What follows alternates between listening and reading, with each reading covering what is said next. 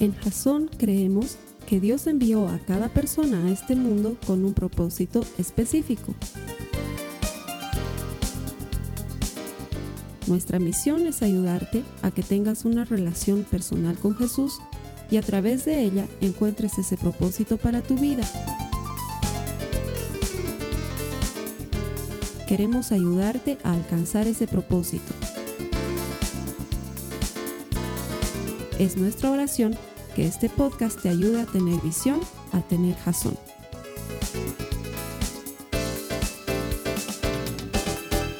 Quiero darte la bienvenida una semana más a los servicios que Jason propone para ti en línea a través de nuestro portal web www.jason.info. Esto que hacemos, lo hacemos convencidos de que todo el que encuentra a Dios encuentra vida. Nuestro deseo es que encuentres vida en la palabra eterna del Señor. Él quiere desarrollar una relación personal contigo, de manera en que te transformes en un auténtico seguidor de Cristo y no solamente un simpatizante. Estamos seguros que eso sucede conforme tú te conectas con Dios, recibes de su palabra, aprendes de Él, valoras las promesas que Él tiene para tu vida y las llevas a la práctica. En Jasón siempre vas a encontrar una prédica con mucho contenido bíblico, 100% bíblica. Nuestras prédicas siempre van a ser motivacionales. Nuestro, nuestro deseo es que te sientas animado a seguir la palabra de Dios, que no sea una carga, que sea algo que hagas con gusto y con alegría, pero al mismo tiempo vas a recibir mucha enseñanza. Vas a recibir mucho de la palabra de Dios para que conozcas cada vez más al Señor, para que conozcas su corazón y conociendo su corazón puedas desarrollar esta relación personal de la que te hablo. Estamos seguros, todo el que encuentra a Dios encuentra vida y tú no vas a ser la excepción. Bienvenido y gracias por elegir conectarte. A las personas que vienen aquí todos los domingos, quiero darles muchas gracias por elegir sacar un tiempo de su domingo para entregárselo a Jesús. Uno dice, estoy entregando el tiempo a mi iglesia. No, le estás entregando el tiempo a Jesús. La iglesia es el motivo o es el lugar o es la convención por medio de la cual todos le entregamos algo a Jesús. Venimos a darle de nuestras vidas y venimos a darle de nuestro tiempo. Y la Biblia dice, lo dice con promesa, el Señor es galardonador de los que le buscan. El Señor recompensa a los que le buscan. El Señor premia a los que le buscan. Y si bien hoy día, en un día tan soleado, podrías estar tomando helados o comiendo salteñas, no te preocupes, eso viene más tarde. El que hayas decidido honrar a Dios primero, hace que se cumpla sobre ti y sobre tu vida la promesa que Él dice, yo honro a los que me honran. Gracias por venir a la iglesia. Es optativo, podrías no hacerlo, pero cada vez que vienes te abres a las maravillosas promesas de Dios y a que Él trabaje en tu vida. Y hoy es un día especial porque estamos iniciando una nueva serie. Y siempre que iniciamos una nueva serie es como darle un nuevo empujón a todo lo que hemos estado haciendo. La, semana pasada cerrábamos la serie que, era, que se llamaba Ser Positivo y era una serie buenaza porque ser positivo siempre va a ser algo bueno. Pero esa serie ya pasó y ahora vamos a entrar en una serie que es bastante, mucho más profunda. Esta serie se llama El nombre de Dios. Y el objetivo central de compartir durante cuatro semanas sobre el nombre de Dios es el mismo objetivo que tuvo Dios cuando dio su nombre a la gente, cuando se presentó a sí mismo. La idea de Dios era darse a conocer como Él es, en su esencia, en su naturaleza, para que podamos entender la profundidad de quién es Él y podamos entender la profundidad de su corazón. Entonces, hablar del nombre de Dios es una cosa bien profunda. Es una cosa que nos va a llevar a algo mucho menos superficial que tener una buena actitud o ser positivo, que no estoy diciendo que sea malo, es buenazo y por eso lo hemos predicado. Pero ahora vamos a ir un poco más dentro. Vamos a hurgar en las profundidades de Dios y vamos a entender quién es Él y por qué se hace llamar como se hace llamar. Su nombre no se parece al tuyo ni al mío, en nada. De hecho, probablemente tú tengas un nombre que derive del nombre de Dios. Pero lo más importante y lo que quiero que recordemos durante estas cuatro semanas es que el nombre de Dios nos recuerda sus promesas. El nombre de Dios nos recuerda que Él está interesado en mí. Él está interesado en ti. Desde su nombre, Él revela su deseo por ser y estar ahí para nosotros. Es una cosa maravillosa. Ahora, Has debido tener experiencias con tu nombre. Hay gente que se queja mucho por su nombre porque dice, ay, tengo que estar deletreando mi nombre. La gente nunca escribe bien mi nombre. Hay padres que le han arruinado eternamente la vida a sus hijos cuando le han puesto nombres con consonantes y vocales que no se utilizan en español y ellos tienen que estar deletreando. Y, y luego tienes problemas cuando sacas tu carnet de identidad o tu certificado de nacimiento, te has inscrito en algún lugar, no eres la misma persona. Son cosas que suelen suceder. De hecho, yo me hago decir Carlos Alberto no porque no me llame Carlos Alberto, me llamo Carlos Alberto, pero no me gusta que me digan Carlos. Y me gusta un poquito diferenciarme del resto de los Carlos porque habemos muchos Carlos. Una vez estaba en la universidad, en, la sala de cómputo, yo era ayudante de la sala de cómputo, y entra una persona, abre la puerta, estaba llenita la sala de computadoras, 20 computadoras llenas, estudiantes, todo, abre una persona la puerta y dice, Carlos, y siete decimos, ¿sí? Siete de 20 personas, es mucha gente que se llama Carlos, entonces por eso yo me hago decir Carlos Alberto, pero la gente no se acuerda mucho de Carlos Alberto, sobre todo cuando me han visto una o dos veces, entonces me dicen Luis Alberto, Juan Alberto, José Carlos, Luis me han dicho de todo, incluido Carlos Roberto también, sí, Roberto Carlos también, incluida una vez que me han dicho Luis Miguel. y les quiero, contar, les quiero contar de esa historia, les quiero contar de esa historia. Resulta ser que yo estoy yendo a ver Estoy yendo a ver un cliente que no conocía. Entonces él me, él me había recibido por referencia. Alguien le había dicho, puedes trabajar con Carlos Alberto Paz. Entonces él me recibe y desde la entrada me dice, Luis, bienvenido, me dice. Entonces yo no quise contradecirle de entrada porque hay gente que te corrige ese ratito, ¿no? Yo no soy así, no me gusta incomodar a la gente. Entonces, Luis, bienvenido. Yo le digo, hola, gracias por recibirme. Pasa Luis y me hace sentar y me hablaba y me decía, Luis, Luis, yo tranquilo, no, no, no corregía todo. Pero me dice, te voy a presentar a mi jefe de recursos humanos. Y entra, entra una señorita y le dice, te quiero presentar a Luis Miguel. Y se fija en la tarjeta y dice, Carlos Alberto, ¿por qué no me has corregido? Y yo le digo, no lo sé, el, el parecido es sorprendente. Entonces, no sería, la, no sería la primera vez que me lo dicen. Pero si te das cuenta en español o, cómo se utiliza el nombre hoy en día, no es muy importante. No tiene la importancia que tenía antes. La gente ahora elige nombres o porque suenan bonito o porque lo escucharon en un partido de fútbol. La cantidad de Ronaldos, la cantidad de Messi, además se llama Messi Alfonso González, digamos, ¿no? o sea, le ponen esos nombres. Eh, el año pasado medio mundo ha puesto a sus hijos de nombre Onur o Sherazade, ¿no? Y es porque ven en las novelas. Y conozco gente que se llama Usnavi o Usarmi, ¿no? Porque lo vieron en alguna pared o en algún tanque y les pareció un nombre fenomenal, entonces Usnavi Mamani, digamos. Y, hay esos nombres, son, son, pero no tienen nada que ver con lo que tú estás esperando de la vida de esa persona, porque en el Antiguo Testamento y en la vida antigua, el nombre decía quién eres tú. Hablaba de tu esencia, de tu propósito y de tu familia y de lo que se esperaba de ti. Y habían quienes tenían nombres hermosos, como Abraham, que era padre de multitudes, aunque inicialmente solamente era padre enaltecido, digamos que tampoco está mal, pero habían otros que les tocaban nombres malazos, como el pobre de Benjamín cuando nace, como su mamá se está muriendo, su mamá le pone hijo de mi desgracia, le pone de nombre. Entonces te imaginas que tú vayas por todas partes y te presentes y le digas, hola, hijo de mi desgracia, para servirte. Y, te están llamando ahí en tu, colegio, en la lista, y fulano, hijo de mi desgracia, y tú, presente. Ese era el tipo de nombres que ponían en el Antiguo Testamento porque reflejaban lo que se esperaba de ti o lo que eras. Y claro, en ese momento Raquel estaba muriendo. Y entonces ella decía, estoy muriendo por tener este hijo, es el hijo de mi desgracia. Pero su padre, que no quería que tenga un nombre tan feo, decidió porque además él cargaba con un nombre feo ya de por sí. Jacob significa el suplantador o también significa em, calcañar o mm, talón entonces ninguno era bonito, ¿no? O sea, ya sea que te digan suplantador o talón, tampoco te gustaba, ¿no? Entonces él ya sabía lo que era tener un nombre feo. Entonces le cambia el nombre de hijo de mi desgracia a hijo de mi mano derecha. Eso sonaba más bonito, ¿no? Entonces Benjamín significa hijo de mi mano derecha. Es un nombre bonito.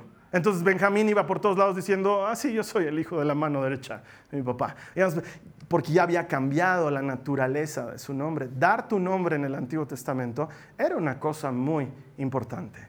Revelaba quién eras. Y tú no elegías nombres porque te gustaban o no te gustaban, elegías nombres que le confieran destino y propósito a tus hijos, que le den una razón de ser. que hablen de lo que va a hacer y lo que va a significar su vida. Eso era muy importante.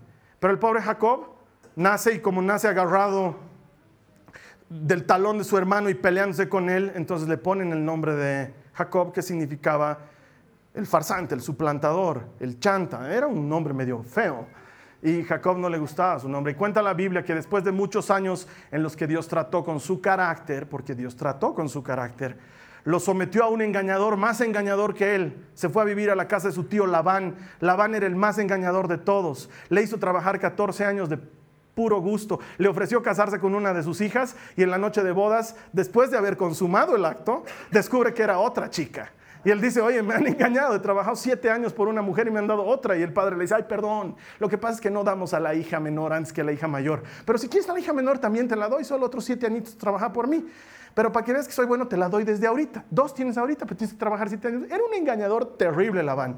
Entonces, trabajaron, bueno, Dios trabajó en el corazón de Jacob. Y después de muchos años, en el mismo lugar donde escapando de su familia se había encontrado con Dios, en ese mismo lugar se vuelve a encontrar con Dios y se pelea con Dios. La Biblia dice que estuvieron peleando toda la noche. Ahora, yo me imagino que ha debido ser más o menos como esas peleas de Batman y Superman, en la que Superman no lo mata a Batman porque es bueno. ¿Sí? porque si quisiera podría matarlo, ¿ok? Entonces Dios no quería realmente matarlo a Jacob, era solamente un enfrentamiento para Jacob. Y entonces Jacob, que se siente victorioso sobre Dios, le dice, dime tu nombre. Al hombre que había estado peleando con él toda la noche, le dice, dime tu nombre. Y en esa época la gente no decía su nombre así por así, porque decir tu nombre era decir tu esencia, era decir quién eres tú en tu naturaleza. Era algo que lo reservabas para alguien de mucha confianza. Entonces, el ángel del Señor, que es el que está peleando contra Jacob, le dice, ¿para qué quieres saber mi nombre? No te voy a decir mi nombre. Lo que sí te voy a decir es tu nombre. A partir de ahora ya no te llamarán Jacob, te llamarán Israel, que significa fuerza de Dios o el que pelea con Dios. ¿Por qué? Porque has peleado contra Dios y contra los hombres y has prevalecido. Y le cambia de nombre. Y le pone un nombre mucho más lindo y de más renombre que el mal nombre que tenía antes. El nombre era algo muy importante. Y entonces Dios no le decía alegremente su nombre al que sea, no lo hacía así. De hecho, la primera vez que Dios le dice su nombre a alguien, lo hace después de muchos cientos de miles de años de haber creado todo lo que existía, con un hombre llamado Moisés, que según la Biblia era el hombre más manso de toda la tierra. Y a él, a él Dios decide decirle cómo se llamaba. Acompáñame en tu Biblia a Éxodo, el capítulo 3. Vamos a leer los versos 13 al 14. Éxodo 3, 13 al 14. Resulta ser que Moisés, Moisés había crecido en Egipto. Si conoces un poco de la historia de Moisés, había crecido en Egipto. En realidad él era hebreo, pero lo ayudaron a escapar de la matanza de niños que hubo en esa época y lo escondieron y luego lo pusieron en una canasta en el río y la hija de Faraón que se estaba bañando vio la canasta y vio que había un niño adentro y entonces la, hermana de Moisés, Miriam o María, de acuerdo a la traducción, se acerca a la, hija del faraón y le dice, mi, señora es un niño hebreo. Y si lo quieres adoptar vas a necesitar una mujer que te lo críe. Yo tengo una mujer que te lo puede criar. Y entonces lo hace criar con la misma mamá de Moisés. Entonces Moisés crece como hijo de la princesa de Egipto, pero criado como hebreo. ¿Sí? Y después de muchos años y de crecer en una de esas cosas en las que él sabía que tenía un llamado, seguramente sus padres se lo fueron contando, las cosas que decía Dios de, eh, eh, eh, y, las profecías y Dios de él. Y Moisés en su espíritu de, Moisés, de príncipe y, de salvador y de justiciero, mata a un egipcio que estaba golpeando a unos hebreos, lo mata y lo esconde debajo de la arena. Y al día siguiente, cuando ve que dos hebreos estaban peleando, va y les dice, ¿por qué pelean ustedes si son hermanos? Y los hebreos se le plantan y le dicen, ¿qué? ¿Nos vas a matar? ¿Cómo mataste al egipcio? Entonces él se le hiela el alma y dice, aguas, aquí ya se enteraron de todo lo que hice, entonces mejor, más vale aquí corrió que aquí murió, porque al faraón no le va a gustar que haya matado a un egipcio, entonces se manda a mudar y escapa al desierto. Y para hacerte corta la historia, se casa con una mujer que vivía en el desierto con su familia. Entonces él termina cuidando las ovejas de su suegro. Y durante 40 años su oficio fue ser pastor de ovejas ajenas.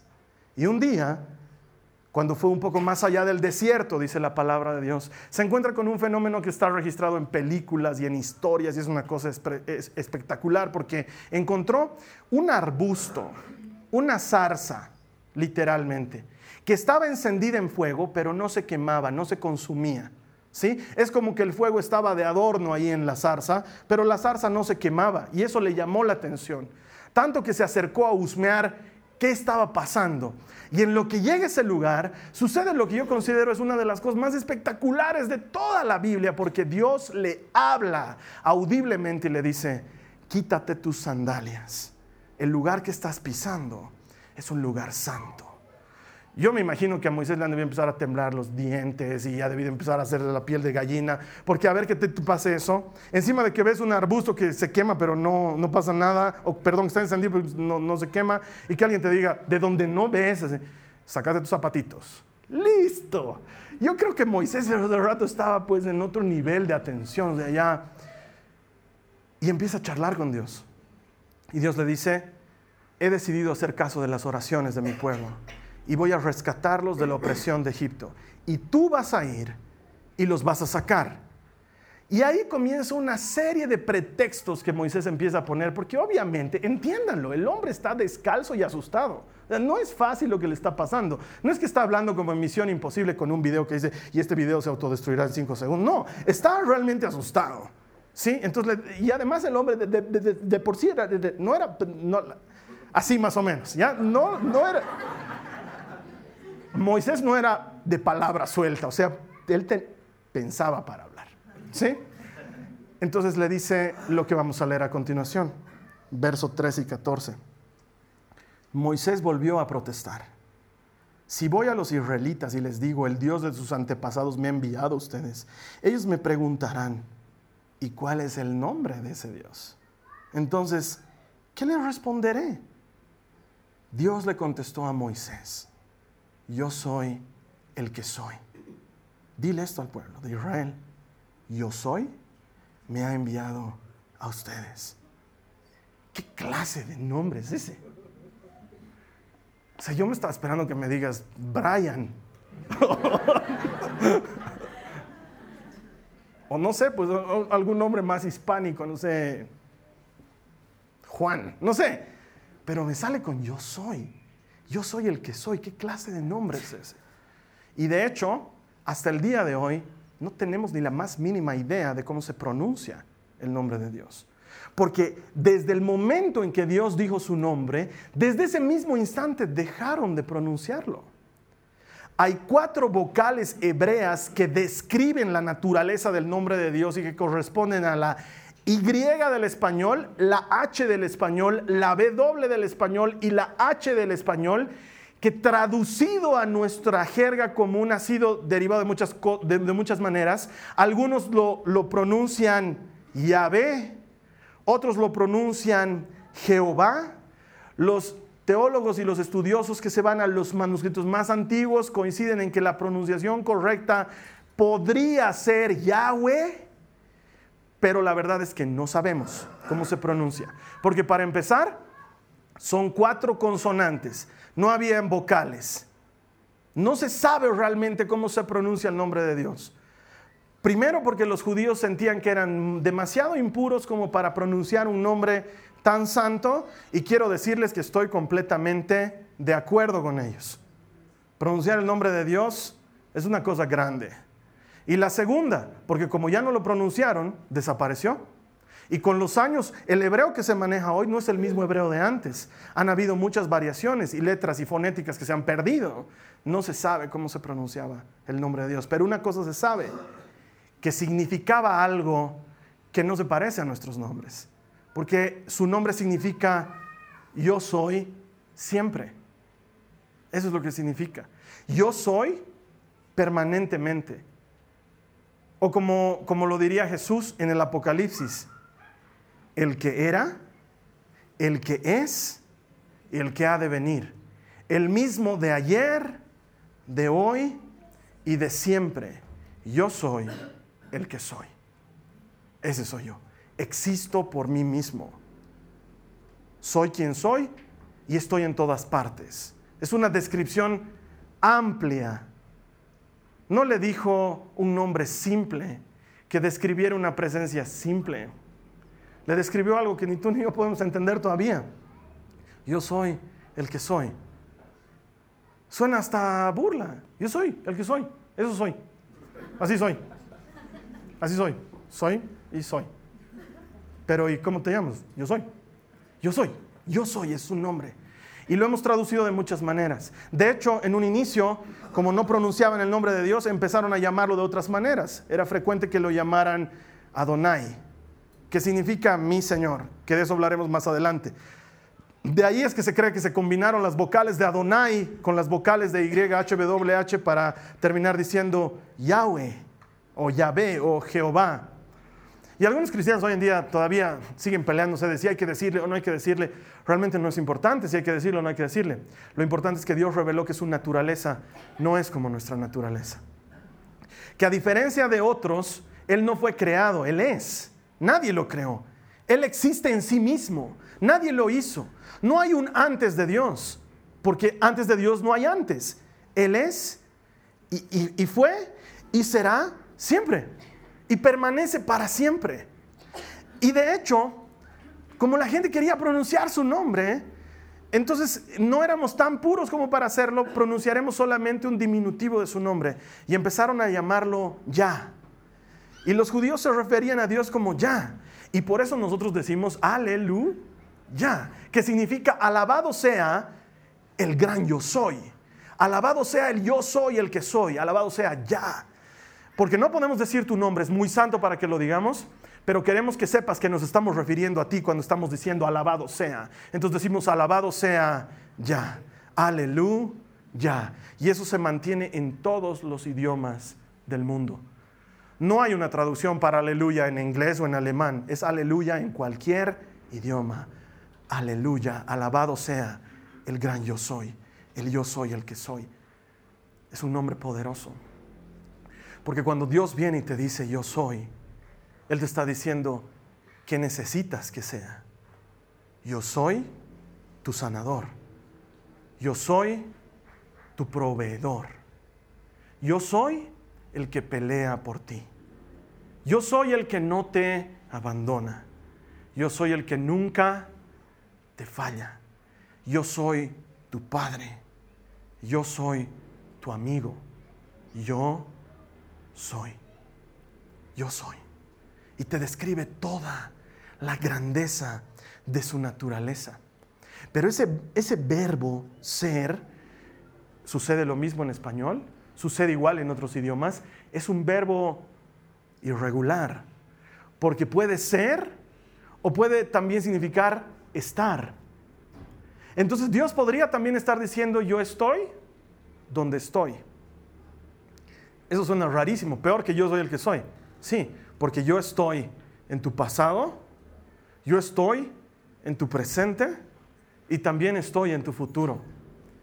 Yo estoy en tu soledad y estoy en tu compañía. Yo estoy en tu ausencia y estoy en tu presencia. Yo estoy en tu escasez y yo estoy en tu abundancia. Yo estoy. ¿Por qué? Porque yo estoy. Ese es mi nombre. Soy y estoy. No hay manera de que superemos eso. Ni el nombre más espectacular que se nos pueda ocurrir como amanecer de la mañana con florcitas y mariposas se parece a yo soy. Porque tú amanecer y mariposas, en cambio yo soy. Yo soy en mí mismo. Es un nombre que trasciende todo concepto. Y Él existe por sí mismo. Entonces antes de Él no hay antes y otro Dios fuera de Él no existe. Porque todos los otros toman nombre de aquel que es. El primero y el último. El alfa y la omega. Pero la gente necesitaba tratar con Dios de alguna manera. Dios estaba diciéndole por primera vez su nombre a Moisés, pero si tú has leído bien la Biblia, hay tres o cuatro bien importantes antes de Moisés. Estaban Abraham, Isaac, Jacob, estaba Noé, estaban Adán y Eva. Había harta gente a la que Dios no le dijo su nombre. De hecho, Dios lo aclara de esa manera. Acompáñame al capítulo 6 de Éxodo y mira lo que dice el Señor en Éxodo 6, los versos 2 y 3. Dice, Dios también le dijo, yo soy Yahweh, el Señor. Me aparecía Abraham a Isaac y a Jacob como el Shaddai, Dios Todopoderoso, pero a ellos no les revelé mi nombre, Yahweh. ¿Qué está diciendo el Señor? La gente ya me hablaba desde antes, pero nadie sabía que yo soy el que soy. Es más, me decían el Shaddai. ¿El Shaddai qué significa? Dios Todopoderoso. Es un atributo espectacular que hace que Dios sea Dios. Porque seamos honestos, hermano, nadie en todo el universo es todopoderoso. Nadie. Menos nosotros menos cualquier idea que el hombre haya elevado al nivel de santidad o deidad. Nadie lo puede todo. No hay uno solo. No hay nadie en toda la historia de lo que conocemos y de lo que vayamos a conocer que pueda todo. El único que puede todo es Dios. Es más, estoy convencido que la razón por la que nosotros le llamamos Dios es porque Él lo puede todo y nosotros no. Y cuando tú y yo descubrimos y entendemos que no podemos todo, es cuando también descubrimos y entendemos que necesitamos ayuda de alguien que sí puede todo. Y cuando sabes que alguien puede todo, vas donde Él en busca de su ayuda. La gente empezó a llamar al Señor el Shaddai. Muchas de las cosas que nosotros leemos en nuestra Biblia en español están traducidas al español como el Señor o Dios, pero en realidad la palabra que están utilizando ahí en hebreo es el Shaddai. No solo Shaddai, el Shaddai, porque él significa Dios y Shaddai significa todopoderoso. Entonces Dios todopoderoso es el Shaddai y así se referían a Dios, hablando de su atributo exclusivo que lo hace Dios, la capacidad de poder todo. Eso me hace recuerdo a mis hijas. Hay muchas cosas que ellas no pueden hacer porque son chiquititas. Entonces vienen y me piden ayuda. Y muchas veces la María Joaquina me dice, ay papá, tú puedes todo. yo le digo, sí, hijita, puedo todo. Todo en tu universo y en tu dimensión. Todo lo puedo en Cristo que me fortalece. Pero yo sé que no puedo todo. Yo sé que cuando tú eres chiquitito ves a tu papá o a tu mamá y piensas que puede todo. Pero luego aprendes que no puede todo. Luego tú te das cuenta que no puedes todo. Solo hay uno que puede todo. ¿Quién? El Shaddai. Su nombre es Dios Todopoderoso.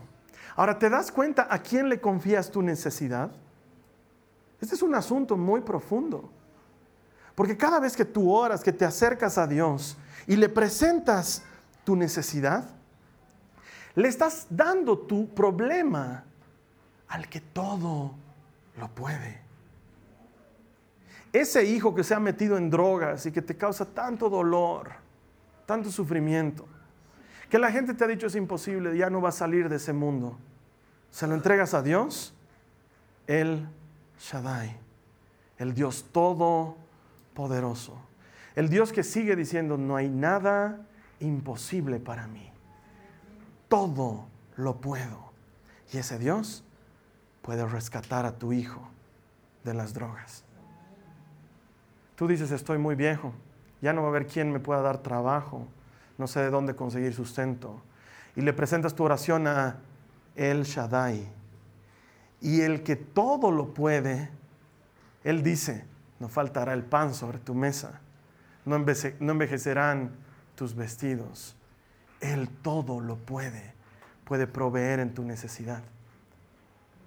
Los médicos nos dan diagnósticos ciertos, lo que la ciencia alcanza a conocer por medio de sus exámenes y sus análisis y son buenos.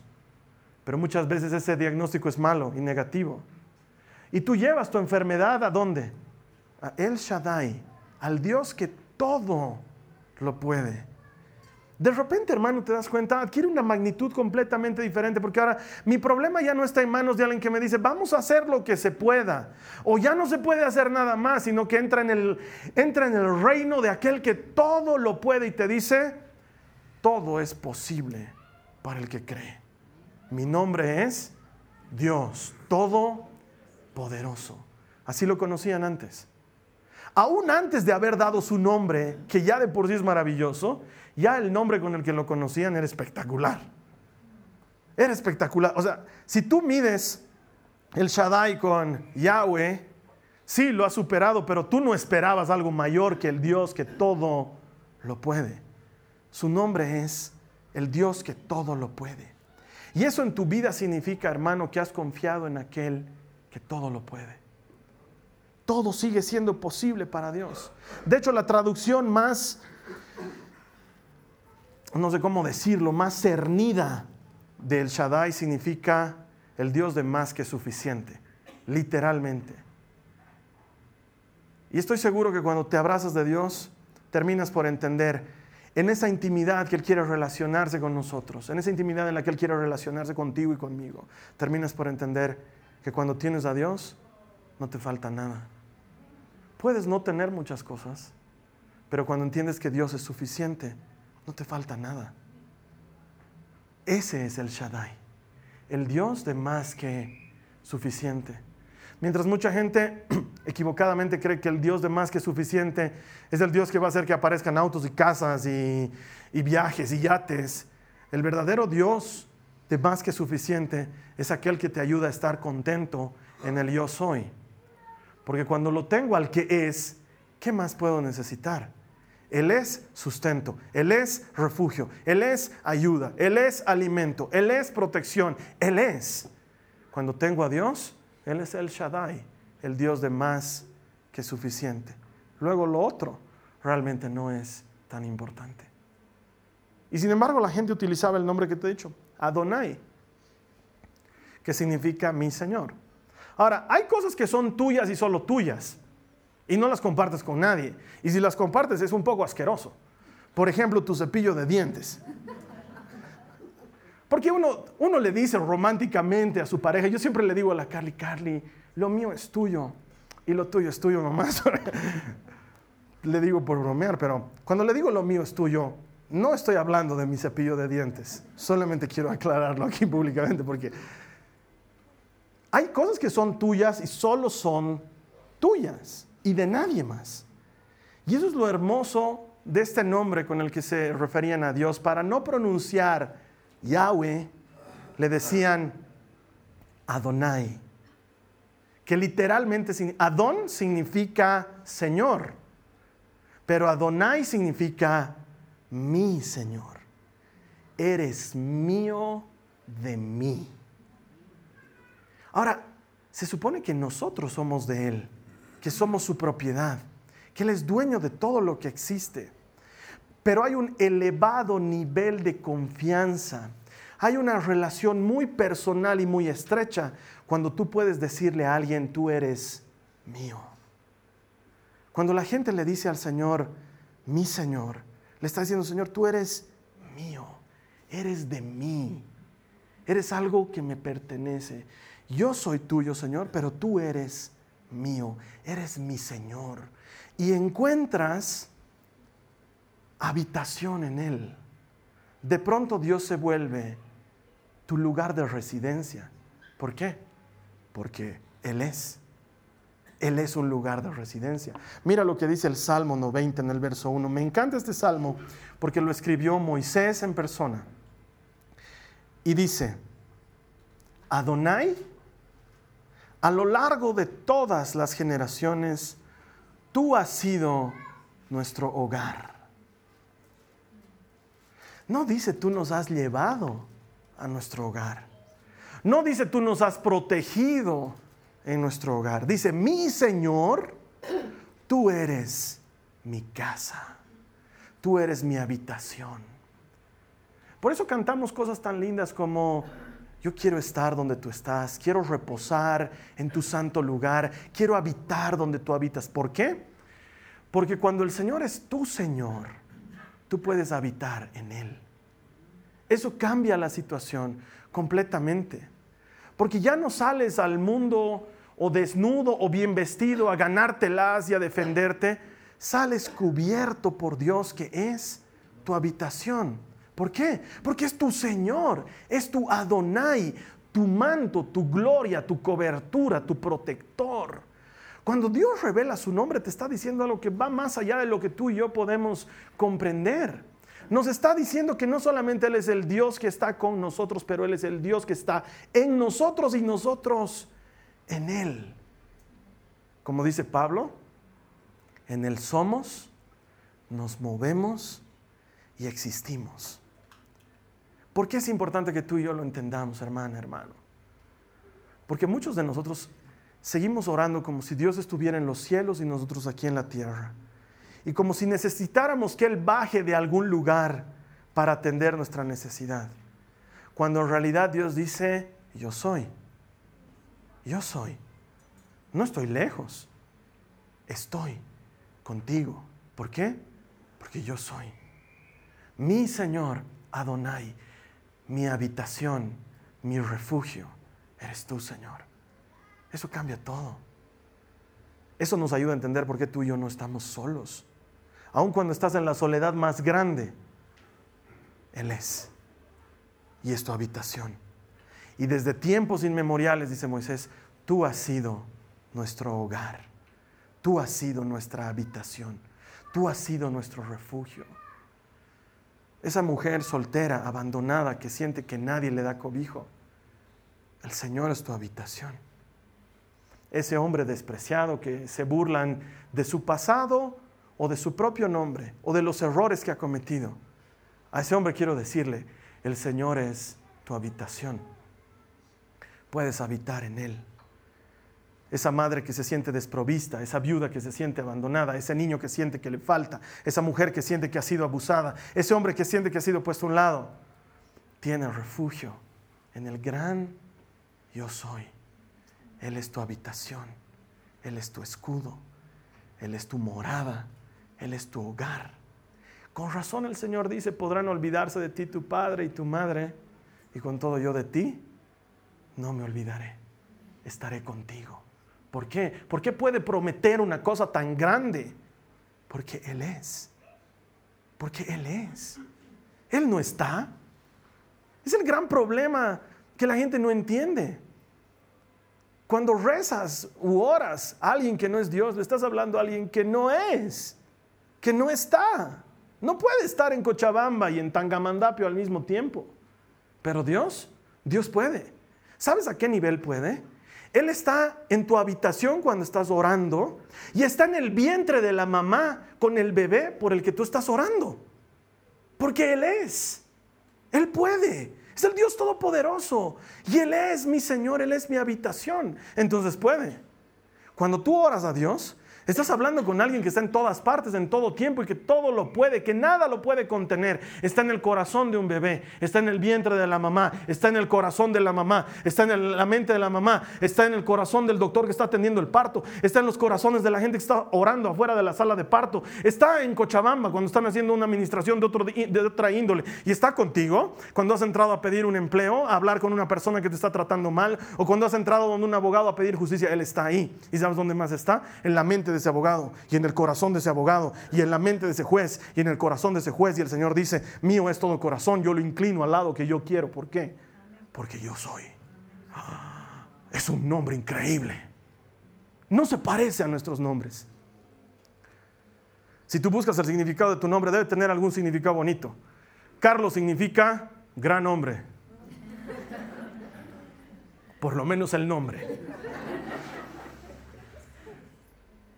La Nicole anda muy feliz de su nombre porque cuando le elegimos un nombre, con la cara y yo pensamos en que su nombre debería ser algo que ella pueda pronunciar con orgullo y que la gente le llame como si estuvieran diciendo una profecía sobre ella. Y Nicole significa mujer valiente.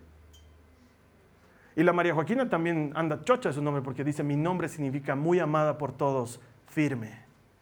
Ella sabe lo que significa su nombre. Porque antes era eso, tú ibas diciendo tu nombre por todos lados y decías, hola, Padre de multitudes, ¿cómo estás? Hola, Padre de multitudes. Y te llaman, Padre de multitudes, ven, acompáñanos. Y, y todo el tiempo se decía algo bueno de ti. Tu nombre era algo importante. Y Dios se reservó su nombre para que tú y yo tengamos una relación personal con Él. Porque Él es el gran yo soy. Lo que tú necesitas. ¿Qué necesitas ahorita? Él es. ¿Qué te está faltando? Él es. Es el Dios de más que suficiente, el Shaddai, el que todo lo puede. ¿Qué vacío hay en tu vida? Él es. Él lo puede llenar. ¿Qué ausencia hay en tu vida? Ay, Carlos Alberto, yo no he tenido padre. Él es. Yo no he tenido madre. Él es. Yo no he tenido perro que me ladre. Él es la compañía que tú y yo necesitamos. Él es. ¿Cómo estás tú? ¿Cuán íntimo estás con el yo soy? Es un nombre que se revela en intimidad. Es un nombre que Dios mismo dice, mira, a Abraham, a Isaac y a Jacob, que son mis brochis, no les he dicho que yo soy. He querido decírtelo a ti primero, Moisés. Y hoy te lo está diciendo a ti.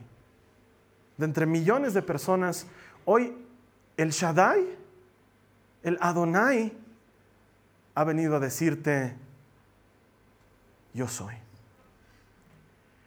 Hashem, que en hebreo significa el nombre, así llamaban a Dios.